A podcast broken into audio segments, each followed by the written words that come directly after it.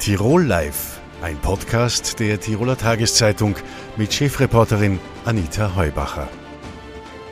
Herzlich willkommen bei Tirol Live, dem Fernsehmagazin der Tiroler Tageszeitung. Corona-Pandemie, Pensionsreform und Teuerungswellen, das alles sind Themen, die auch Sozial- und Gesundheitsminister Johannes Rauch von den Grünen tangieren. Er ist uns via Zoom aus Wien zugeschaltet. Herzlich willkommen, Herr Minister. Schönen guten Tag. Herr Minister, am Samstag läuft die Corona-Verordnung aus. Worauf können sich denn die ÖsterreicherInnen einstellen? Auf einen Freedom Day wird es in diese Richtung gehen? Also zunächst, äh, wir haben ja die Maskenpflicht äh, wieder erlassen in einer Phase, wo die Infektionszahlen extrem hoch waren. Wir hatten bis zu 60.000 Neuinfektionen pro Tag.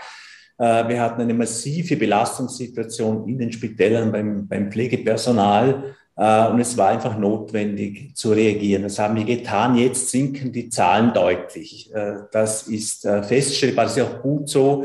Eine Entspannung ist in Sicht. Und ja, die Verordnung läuft am Samstag jetzt aus. Wir sind in den letzten Vorbereitungen, äh, was die Neuverordnung angeht. Äh, und ich kann so viel verraten. Natürlich wird aufgrund der sich jetzt abzeichnenden Entspannung auch an der Maßnahmenfront, wenn Sie so wollen, eine Entspannung eintreten. Wie die genau ausschauen wird, äh, werden wir zeitnah jetzt bekannt geben. Also eine Entspannung wird es geben, aber das Aus aller Maßnahmen nicht.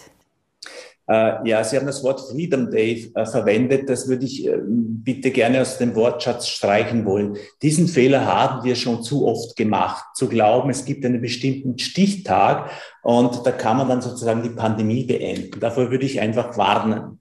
Wir sind in einer Entspannungsphase. Äh, wir wissen aber nicht, was im Herbst kommt. Wir wissen nicht, welche neuen, neuen Virusvarianten auftauchen werden. Und es, sind, es ist immer noch so, dass Menschen auch äh, in Spitälern liegen, dass auch Menschen sterben an der Corona-Infektion. Das heißt, wir sind einfach weit weg davon zu sagen, die Pandemie ist beendet. Äh, und ich würde wirklich appellieren, nicht denselben Fehler dreimal zu machen. Wir werden in einen Sommer gehen, der ist deutlich entspannter. Aber wir müssen uns vorbereiten im Herbst äh, möglicherweise auch ein Geschehen zu haben, das wieder deutlich intensiver wird und darauf bereiten wir uns vor. Sie haben den Herbst angesprochen. Äh, jetzt ist es ja so, dass 70 Prozent der ÖsterreicherInnen ein Impfzertifikat haben, ein äh, gültiges. Ungefähr 20 Prozent sind genesen. Das macht nach Adam Riese 90 Prozent der Menschen sind also immunisiert. Man könnte ja auch sagen, dem Virus gehen langsam die Menschen aus. Naja, Sie müssen da schon berücksichtigen, dass äh, der Schutz, der Immunitätsschutz nur einen gewissen Zeitraum anhält. Äh, die Immunisierungslage ist jetzt gut. Das heißt, viele Leute sind geimpft äh, oder genesen. Äh, das hält eine Zeitspanne zwischen vier und sechs Monaten an und dann braucht es eine Auffrischung. Und das ist unser Zugang jetzt vorzubereiten, auch für den Herbst und den Appell an die Menschen zu richten, äh, es wird vor einer allfälligen Herbstwelle eine Auffrischung brauchen und auch Menschen, die jetzt gut immunisiert sind, weil sie geimpft sind, weil sie genesen sind, äh, bis dahin werden sechs Monate vergangen sein, werden diesen Auffrischungsschutz dann brauchen. Und daran arbeiten wir jetzt auch, was die Vorbereitungen angeht, sehr intensiv. Auffrischungsschutz, das heißt dann für viele die vierte Impfung, die ist aber noch nicht empfohlen, zumindest nicht für die Allgemeinheit. Ähm, wird sich das ändern? Rechnen Sie damit? Davon gehen wir aus. Äh, es gibt jetzt äh, von der Europäischen Kommission die Empfehlungen für die über 80-Jährigen äh, und jedenfalls auch die Empfehlung der Expertinnen und Experten, den, den Schutz aufzufrischen mit einer Impfung im Herbst. Äh, um eben dann gewappnet zu sein auf mögliche neue Virusvarianten oder überhaupt äh, Wellen, die, die auftreten können. Und lassen Sie mich noch sagen, äh, die Botschaft ist schon die, Impfen schützt. Impfen schützt nicht vor Ansteckung, man kann sich trotzdem anstecken, das ist klar, aber sie schützt vor schweren Verläufen, sie schützt davor, auf der Intensivstation zu landen, sie schützt davor, äh, an schwerwiegenden Long-Covid-Folgen äh, dann auch zu leiden. Äh, und ich würde einfach gerne auch ein Plädoyer halten für die Impfung, die, die ein Stück weit zu Unrecht in Verruf geraten ist. Impfen ist das beste Mittel, um sich zu schützen, auch um sicher durch den Winter zu kommen. Impfen heißt auch in Österreich die Impfpflicht, die ja sozusagen noch nicht scharf gestellt worden ist. Wird es dann im Herbst kommen, um alle und möglichst viele zum äh, vierten Stich oder auch zum dritten oder zweiten Stich hinzubewegen? Na, wie Sie wissen, äh, gibt es die Impfpflichtkommission, die hat ihren ersten Bericht vorgelegt. Aufgrund dessen ist die Impfpflicht ausgesetzt worden. Äh, die Kommission wird ihren nächsten Bericht liefern Ende Mai, Anfang Juni und dann äh, wird die nächste Entscheidung dazu fallen. Die Impfpflicht ist ja sehr umstritten. In Deutschland äh, hat sie also die Hürde nicht äh, geschafft. In Österreich war es ja auch immer so, dass einige Experten gemeint haben, bei einer Impfung, die nicht vor Ansteckung äh, schützt, ist es schwierig, eine Impfpflicht durchzuziehen. Noch dazu, wo der Impfstoff nicht adaptiert ist. Rechnen Sie eher damit, dass Sie trotzdem auf die Impfpflicht zurückgreifen werden? Ich habe gesagt, ich warte jetzt äh, den nächsten Bericht der Kommission dazu ab. Der, der, wird Ende Mai, Anfang Juni vorliegen. Dann werden wir uns auf der Expertenebene im Kabinett, im Ministerium zusammensetzen und die nächsten Schritte beraten. Äh, das äh, werden wir zeitgerecht kommunizieren. Äh, was jetzt ein großes Thema für viele wird, ist das Auslaufen der Impfzertifikate. Da haben Sie angekündigt, die werden verlängert werden, wissend, dass der Impfschutz äh, wahrscheinlich nur äh, sechs Monate hält, wie es viele Experten auch sagen.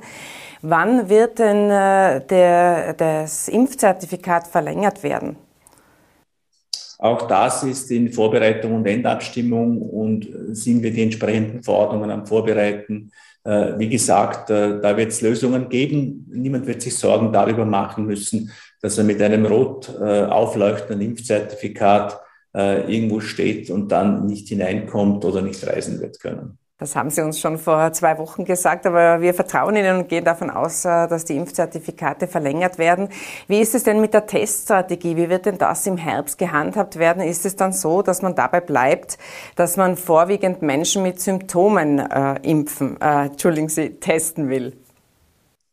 Äh, ich habe mit den Landesgesundheitsreferentinnen und Referenten vereinbart, da auf den Herbst äh, möglichst zu einer durchgängigeren und einheitlicheren und klareren Lösung auch zu kommen. Wir haben jetzt äh, Testgegebenheiten, die sehr, sehr unterschiedlich sind von Bundesland zu Bundesland und da mehr Klarheit und mehr Einheitlichkeit zustande zu bekommen, das wird mein Bemühen sein. Jedenfalls haben wir jetzt ein System, äh, bei dem wir in der Lage sind, es wieder hochzufahren. Wir sind nicht bei Null Tests angelangt, sondern jetzt bei fünf PCR-Tests gratis und fünf Antigen-Tests gratis das versetzt uns in die Lage, äh, da anknüpfen zu können äh, und möglichst ein, ein gut verständliches und durchgängiges System zu etablieren. Die Bereitschaft der Länder dazu ist da. Aber man braucht ja auch mal eine Perspektive. Wir sind es ja auch schon gewöhnt jetzt mittlerweile mit dem äh, Sommer in der Pandemie und mit dem Herbst. Aber wir haben jetzt zwei Jahre Pandemie und ich glaube, man will sich jetzt einmal davon, äh, darauf einstellen können. Ist es äh, beim Testen so, dass man Menschen mit Symptomen und vor allem an sensiblen Stellen testet oder können wir uns wieder auf Massentests einstellen?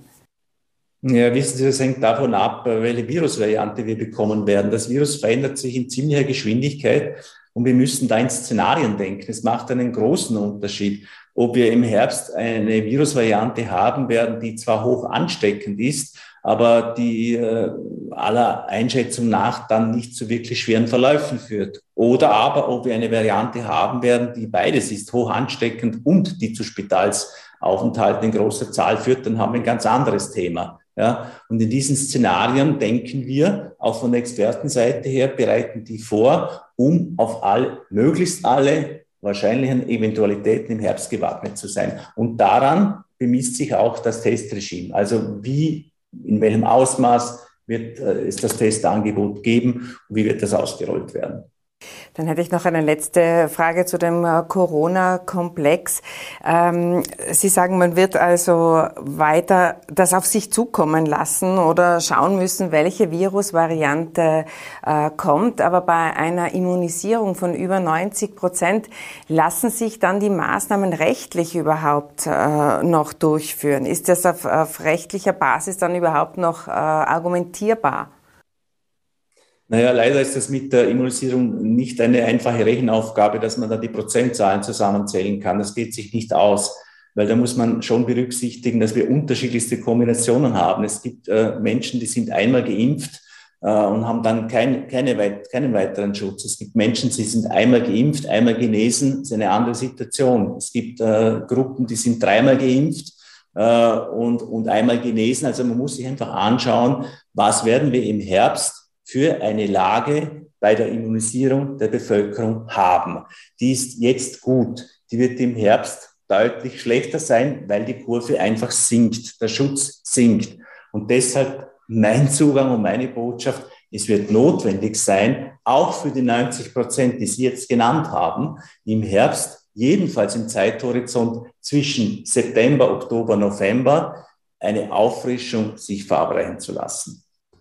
Dann möchte ich gerne eingehen auf die Teuerungswelle. Äh, die Inflation liegt bei knappen sechs Prozent. Die Regierung hat bereits reagiert und hat äh, Milliardenpakete geschnürt, um äh, den ÖsterreicherInnen unter die Arme greifen zu können. Aber irgendwann stellt sich ja die Frage, wie man das Ganze finanzieren will.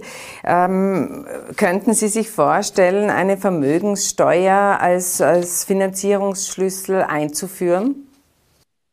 Ja, zunächst muss einmal festgehalten werden, dass da vieles auch äh, gar nicht steuerbar ist von Österreich aus. Wir haben den Krieg in der Ukraine, der eine Preisspirale in Gang gesetzt hat. Äh, zuerst bei äh, Energie, also Gas, äh, dann in weiterer Folge auch bei Lebensmitteln, weil die Ukraine der größte Weizenproduzent ist, äh, den wir in Europa haben, äh, wo noch gar nicht absehbar ist, wie das weitergeht. Weil wenn in der Ukraine jetzt nicht angebaut, ausgesät werden kann, dann wird es zu massiven Verwerfungen kommen auf den Lebensmittelmärkten, äh, und zwar europaweit oder, oder weltweit sogar. Äh, und das ist dann nicht mehr auffangbar mit ein paar Einmalzahlungen. Ja? Also da muss ich schon dann auch sagen, wir werden ein, ein, ein, ein Sicherungssystem brauchen äh, über die Ausgestaltung von Löhnen und Gehältern. Es wird, es wird schwierige Lohnverhandlungen geben entlang der Teuerung, ja. Und da einen Ausgleich hinzubekommen,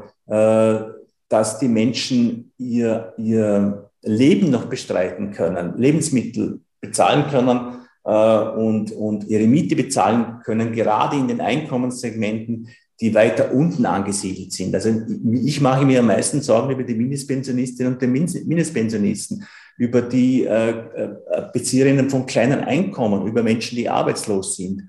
Und da, meine ich, wird es weitere Maßnahmen brauchen, um den Menschen ein Leben in Würde überhaupt zu ermöglichen. Das heißt im Klartext, es wird Geld brauchen, was abzustützen. Und ja, wir werden uns überlegen müssen, wie können wir es refinanzieren? Also wo kommt das Geld her?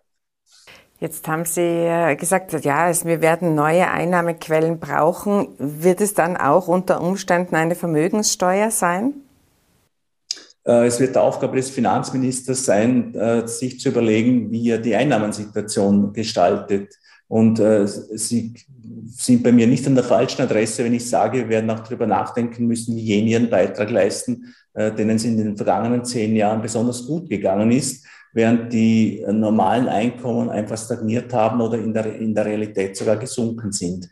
Und vielleicht äh, noch einen Satz zu, zur Gesamtsituation.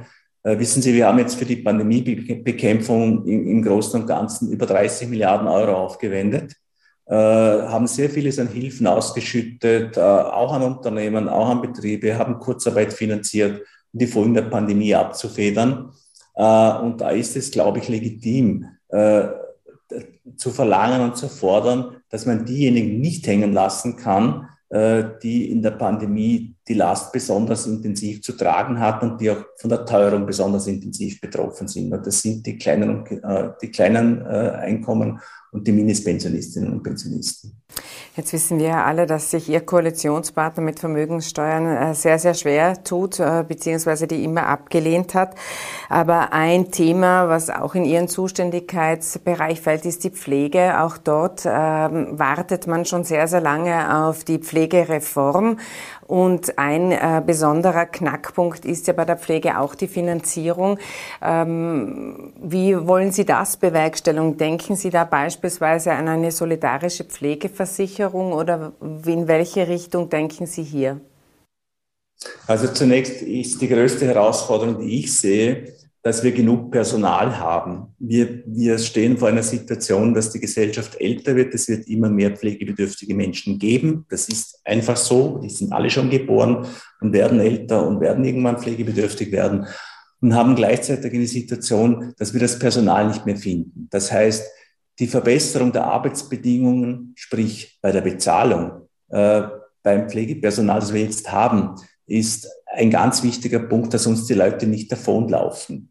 Zweiter Punkt, wir brauchen mehr Menschen in der Ausbildung. Wir müssen es schaffen, deutlich mehr Pflegekräfte auszubilden, um in fünf oder zehn Jahren nicht in einen wirklichen Pflegenotstand zu geraten. Und dritter Punkt, wir werden es schaffen müssen, Menschen, die zu uns kommen, beispielsweise auch äh, aus Fluchtgründen, aus Kriegsgebieten wie der Ukraine, die haben Berufsausbildung, die wollen arbeiten, äh, dort rasch die Berufsanerkennung zustande zu bekommen, die Anerkennung der Berufsausbildung, um die auch äh, in unsere Pflegeheime, in unsere Krankenhäuser als Personal hineinzubekommen. Also das ist der eine Bereich der Ausbildung. Der zweite Bereich ist natürlich angesprochen, äh, es ist Länderangelegenheit, sehr vieles in der Pflegefinanzierung gemeinsam mit den Ländern auch über den, über den Finanzausgleich und die Finanzausgleichsverhandlungen die langfristige Sicherstellung hinzubekommen, heißt Pflegefonds weiterführen, äh, schauen, brauchen wir im stationären Bereich, im ambulanten Bereich mehr Geld? Ja, werden wir brauchen. Und dort äh, die Rahmenbedingungen so zu gestalten, dass äh, die Pflege den Stellenwert auch bekommt, den sie verdient. In Tirol und auch österreichweit sind die PflegerInnen auf die Straße gegangen, um zu demonstrieren. Eine Forderung ist die 35-Stunden-Woche. Ist das etwas, äh, mit dem Sie gut leben könnten? Also ich meine, die Arbeitsbedingungen habe ich schon angesprochen, äh, müssen so gestaltet sein, dass der Beruf attraktiv wird. Ich verstehe auch die Pflegerinnen und Pfleger, die auf die Straße gehen, äh, weil da war die Botschaft schon auch die, wir haben in den letzten beiden Jahren während der Pandemie unter extremsten Voraussetzungen und Schwierigkeiten dafür gesorgt, dass in den Alten- und Pflegeheimen und an den Spitälern äh, die Versorgung nicht zusammenbricht. Ja? Und äh, es reicht uns nicht, wenn uns da gedankt wird und nur mit äh, schönen Worten äh, irgendwie entgegengekommen wird. Wir wollen da jetzt was sehen. Das verstehe ich. Und das wird sich auch monetär niederschlagen müssen, äh, nämlich Aber bei der Bezahlung. Wenn ich Sie da vielleicht kurz unterbrechen darf, ich, ich wollte ihm eine konkrete Forderung herausnehmen, weil das Gesamtpaket in der Pflege immer so riesig ist. Und ein wesentlicher Punkt ist eben diese Arbeitszeitverkürzung und die 35-Stunden-Woche. Könnten Sie da vielleicht kurz sagen, ob Sie das begrüßen oder ablehnen? Nein, das kann ich nicht sagen, weil ich nur Dinge verkünde, die ausverhandelt sind und die committed sind. Das werden Sie verstehen. Es ist zu oft in der Politik der Fehler gemacht worden, einzelne Dinge anzukündigen, die dann nicht eingehalten werden konnten. Diesen Fehler werde ich nicht machen. Was ich mache, ist die Ankündigung, dass es noch vor dem Sommer dazu erste Schritte geben wird und dass jedenfalls im heurigen Jahr eine Pflegereform, die den Namen verdient, auf den Weg gebracht wird. Herr Minister, Sie sitzen jetzt seit äh, fünf Wochen im Bund, waren aber sehr lange Mitglied der Vorarlberger Landesregierung. Dort muss sich die ÖVP jetzt mit einem Inseratenskandal via Wirtschaftsbund herumschlagen. Im Bund läuft der ÖVP-Korruptionsuntersuchungsausschuss.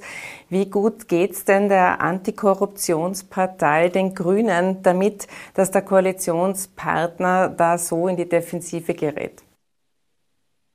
Naja, zur Situation in Vorarlberg äh, werde ich mich jetzt nicht von Wien aus äußern. Bin nicht dazu da, jetzt die äh, sozusagen innenpolitischen Vorgänge zu kommentieren. Aber der Antikorruptionspartei Grünen geht es deshalb gut, weil namentlich Alma Sadic ihren Job macht und dafür gesorgt hat und das auch weiterhin tut, äh, dass die Dinge auf den Tisch kommen, äh, die Behörden unabhängig und ohne Einflussnahme ermitteln können dass es auch zu Gerichtsverfahren kommt und nicht Verfahren in der Schublade verschwinden. Und es ist in Vorbereitung und über einen Nationalratsbeschluss bereits abgesichert. Es wird das Parteienfinanzierungsgesetz geben. Das wird ein ganz wesentlicher Schritt sein zu mehr Transparenz und mehr Klarheit. Und ich würde, würde so weit gehen, äh, zu behaupten, dass ohne Grüne in der Regierung all diese Dinge nicht stattgefunden hätten und dass es da einen Schub in Richtung Transparenz und Nachvollziehbarkeit gibt, der vorher so nicht vorstellbar war, auch nicht unter anderen Regierungskonstellationen. Das heißt, Sie rechnen nicht mit Neuwahlen oder wann wird Ihrer Meinung nach gewählt? Naja, schauen Sie, wir sind konfrontiert mit einer Situation, dass Krieg in der Ukraine herrscht. Die Pandemie ist nicht vorbei. Die Teuerung belastet die Menschen extrem. Wir werden uns die Frage zu stellen haben, wie werden wir die Energieversorgung im Winter 2022, 2023 sicherstellen. Wir haben äh, eine Krisensituation, von der wir die Dimension noch gar nicht verstanden haben, glaube ich. Äh, auch nicht, was die Fluchtsituation im Herbst angehen wird. Vielleicht sollten wir uns mit der Tatsache anfreunden, auch im kleinen Österreich und auch im geschützten kleinen Österreich, dass die Dinge nicht mehr so werden, äh, wie sie früher einmal waren, nämlich dass alles gut wird und eh nett und lieb. Es werden schwierige Zeiten sein. Und die, die Zeiten äh, sind deshalb schwierig, weil viele Krisen zusammenkommen. Die Klimakrise habe ich noch gar nicht genannt. Und in der Situation auch nur an Neuwahlen zu denken, und eine instabile Situation zu haben, gerade jetzt im Herbst und im, nächsten äh, Dreivierteljahr, Jahr, äh, ist einfach verwegen. Unser Job ist es, diese Krisen zu managen. Das tun wir. Diese Verantwortung nehmen wir wahr. Und an Neuwahlen denke ich nicht eine einzige Sekunde. Herr Minister, herzlichen Dank für das Gespräch und dass Sie sich die Zeit genommen haben. Dankeschön. In der Tiroler Landespolitik werden die Weichen für die Landtagswahlen gestellt. Geplant sind sie im Frühjahr 2023. Die FPÖ, die Freiheitlichen, haben sich bereits festgelegt, sie gehen mit Markus Abwärtsker als Spitzenkandidat in die Wahl. Und der Parteichef äh, ist jetzt auch bei mir im Studio. Herzlich willkommen, Markus Abwärtsker. Schönen guten Tag. Herr Abwärtsger, ähm, die Landtagswahlen sind geplant im nächsten Jahr im Frühjahr. Sie haben aber da andere Vorstellungen. Sie haben von einem Superwahlsonntag gesprochen, dass gleich mehrere Bundesländer unter einmal wählen und das im Herbst. Warum denn? Ja, es ist besser wie ein Dauerwahlkampf. Ich habe aber auch äh, geortet, dass jetzt in den äh, Bundesländern, also auch in Niederösterreich, Salzburg, in Kärnten, insbesondere auch in Tirol, ein politischer Stillstand herrscht. Also äh, die Leute bringen sich in Position. Innerhalb der ÖVP geht es ziemlich rund, bei den Grünen geht es rund. Also da rockt nichts mehr, da gibt es nichts Neues. Deshalb habe ich immer gedacht, es ist gescheit, nach der Bundespräsidentschaftswahl einen sogenannten Super Sunday zu machen, wo wir diese Landtagswahlen zusammenlegen. Mobilisiert, mobilisiert die Wähler und äh, dann hat es auch ein bisschen einen bundespolitischen Touch, glaube ich, das Ganze. Und äh, man müsste nicht die Wähler immer wieder neu, auf neu, aufs Neue äh, dementsprechend hier zu motivieren. Und ich glaube, das hätte schon einen Reiz. Äh, und ich glaube, dass es an der Zeit ist, dass man jetzt so bald wählt wie möglich, weil es geht nichts mehr weiter. So bald wählen wie möglich. Zuerst hatten wir äh, Johannes Rauch, Gesundheitsminister von den Grünen, im Interview. Die Grünen und die ÖVP wollen partout äh, keine Neuwahlen. Das heißt, die Freiheitlichen orten Rückenwind. Ja, schon innerhalb, innerhalb der Bevölkerung und äh, das widerspiegelt ja auch die Umfragewerte. Also wenn ich die ÖVP wäre, möchte ich derzeit auch keine Wahlen Bundesweit äh, liegen sie knapp vor Platz 3, also die sind wir in Schlagbreite, äh, sind wir äh, zur ÖVP, äh, können wir anschließen.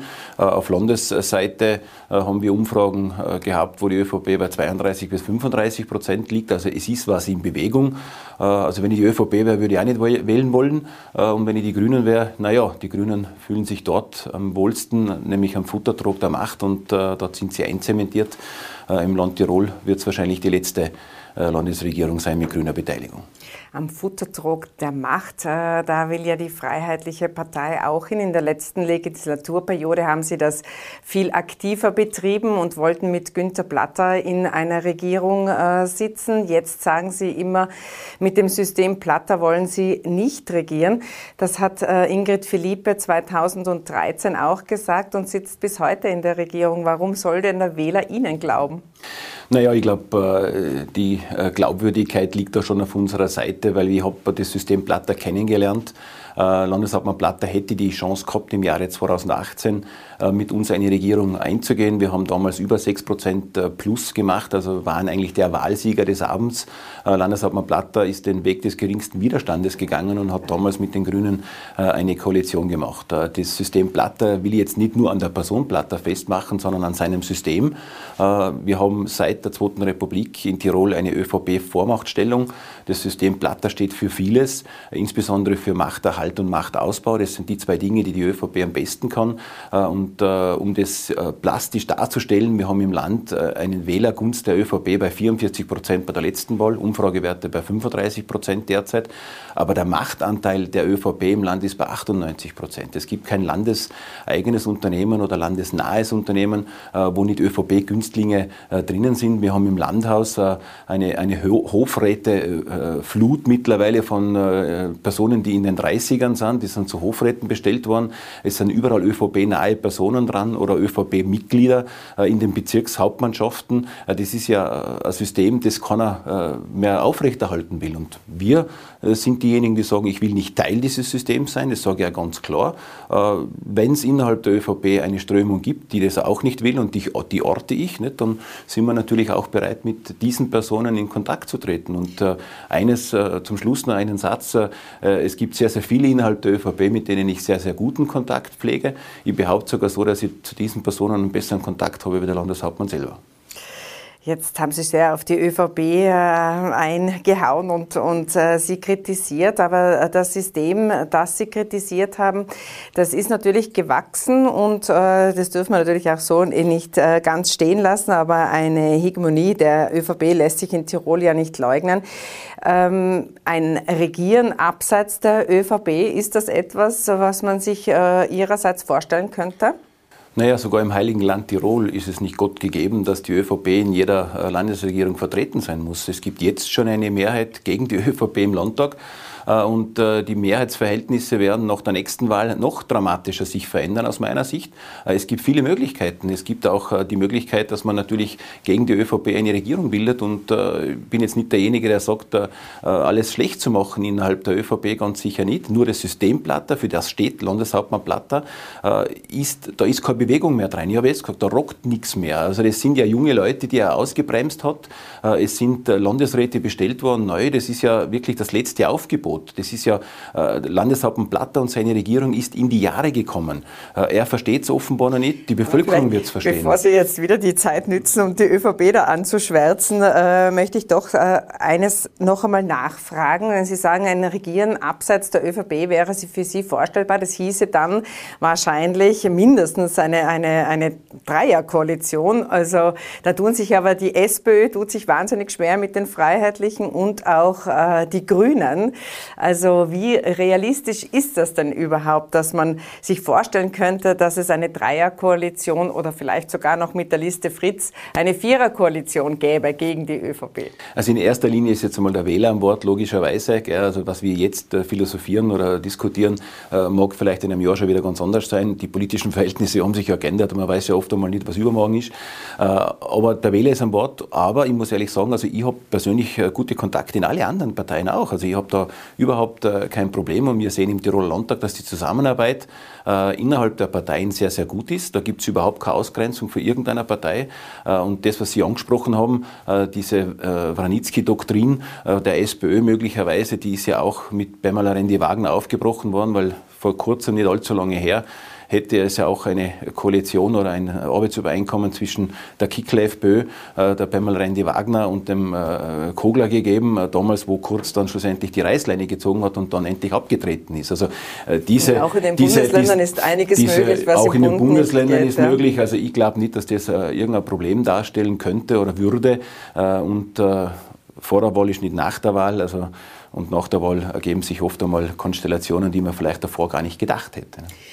Was für die Freiheitlichen ein Thema war, war das Antreten der äh, Corona-Maßnahmen kritischen Partei MFG. Rechnen Sie damit, äh, dass die bei der Landtagswahl eine Rolle spielen werden und äh, etwaig den Freiheitlichen auch wieder Stimmen kosten werden? Naja, das hängt davon ab. Also ich muss ehrlich sagen, also die, ich sage immer, die Herz-Lungen-Maschine äh, der MFG ist die Bundes- und Landesregierung. Also wenn es nicht diese idiotischen Maßnahmen wieder gibt im Herbst, dann wird es auch die MFG äh, dementsprechend nicht mehr geben oder nicht in diesem Ausmaß geben. Also äh, eigentlich sind die Wegbereiter oder die Gründer dieser MFG ist die Bundes- und Landesregierung mit ihren Maßnahmen. Also wenn man das endlich so weit kommen kann, so wie es in anderen Ländern auch ist, dass man das Coronavirus als, als wie eine Grippe, wie ein Grippevirus dementsprechend auch behandelt, dann wäre man schon sehr, sehr viel weiter. Die MFG ist ein politischer Gegner wie jeder andere auch. Ich habe noch keine Gesichter, keine konkreten Gesichter dazu. Ich weiß weiß nicht, wer bei der MFG in Tirol jetzt tatsächlich antritt. Derzeit ist nur ein Phantom, nicht? Man ist in den Gemeinden angetreten, wo man teilweise nicht einmal die Personen kennt. Äh, aber eines ist auch klar, es gibt ja nicht nur das Corona-Thema, es gibt äh, das Flüchtlingsthema, es gibt äh, die Migration in dem einen Sinne, es gibt die Sicherheit. Und da wird sich zeigen, dass die MFG eigentlich eher eine linke Partei ist. Und das, das wird man dann beim Landtagswahlkampf auch dementsprechend sehen oder im Vorfeld. Also ich persönlich habe jetzt nicht die große Angst vor der MFG, schon politischer Gegner wie jeder andere. Ich glaube eher, eher, dass sich die Grünen und Teile der ÖVP äh, schon auch Gedanken machen sollten, ob sie unbedingt der Gegnerschaft der MFG haben wollen. Also ich glaube, dass in diesem, in diesem Wählersegment auch sehr, sehr viel drinnen ist. Also Sie meinen, die MFG, äh, das hat man ja auch bei den Gemeinderatswahlen gesehen, äh, tut nicht nur der FPÖ weh, sondern auch durchaus äh, den anderen Parteien. Jetzt hat Ihr Bundespartei, ob man Herbert Kickl in der Corona-Politik eine sehr, ähm, sehr, sehr radikale Haltung zum Teil eingenommen. Und da hat es auch eine Diskussion gegeben über Impfen. Sie selbst sind ja geimpft und genesen. Ähm, hätten Sie sich gewünscht, dass Herbert Kickl nicht ganz so radikal äh, gegen äh, auftritt in der Corona-Debatte? Naja, wenn man ehrlich ist und das ganze Revue passieren lässt, dann äh, fällt mir jetzt nichts ein, wo der Herbert Kickel nicht recht gehabt hat. Also äh, man, wir haben äh, auf der einen Seite haben wir Maßnahmen gehabt, die unglaublich waren, einer der strengsten Maßnahmen in Europa. Äh, wir stehen aber nicht besser da. Nicht? Äh, wir haben äh, ein, ein, eine, einen Testzwang gehabt, also überall ist getestet worden. Deshalb haben wir auch so viele äh, Inzidenzen gehabt, aber wir stehen nicht besser da.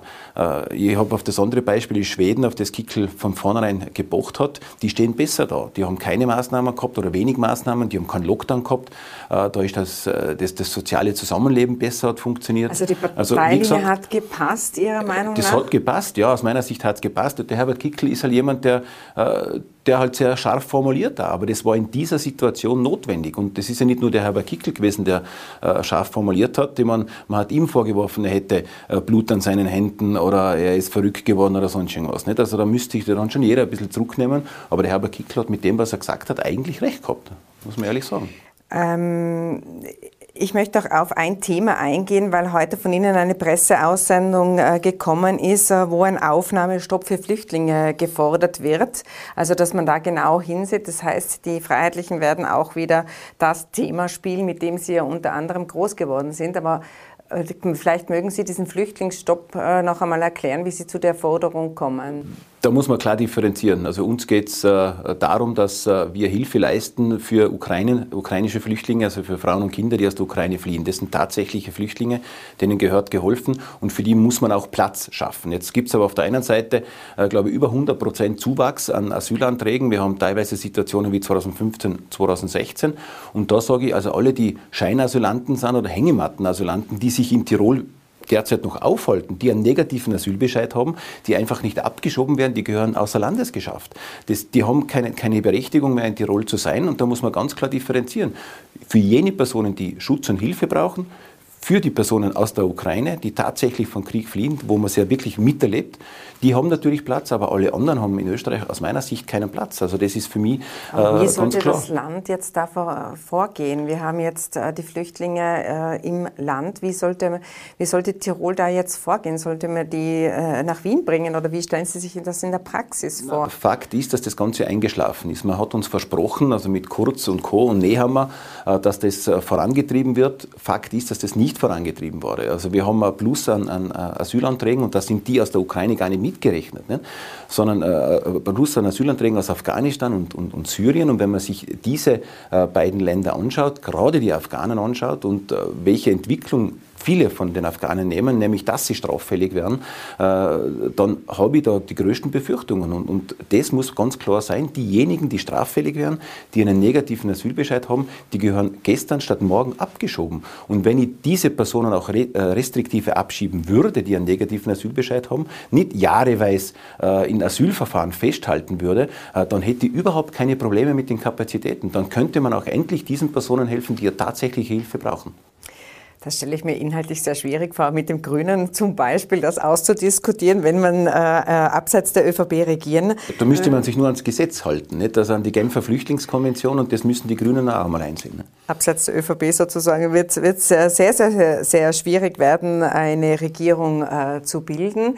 Sie haben derzeit fünf Mandate im Tiroler Landtag. Sie haben schon gesagt, beim letzten Mal konnten Sie ein Plus und Sie liegen ungefähr bei 15 äh, Prozent, konnten Sie damals erreichen.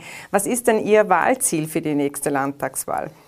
Das ist immer ein bisschen schwierig, gerade in Zeiten wie diesen, das äh, dementsprechend abzuschätzen. Früher ist das einfacher gegangen. Nicht? Also mittlerweile leben wir in einer sehr bewegten Zeit, aber ganz klar, wenn ich als Spitzenkandidat antrete, ich habe das Vertrauen bekommen von der Partei, dann ist natürlich ein Plus äh, im Ergebnis äh, natürlich das Ziel. Äh, je höher das Plus, desto besser und äh, das äh, sollte dementsprechend auch zu bewerkstelligen sein.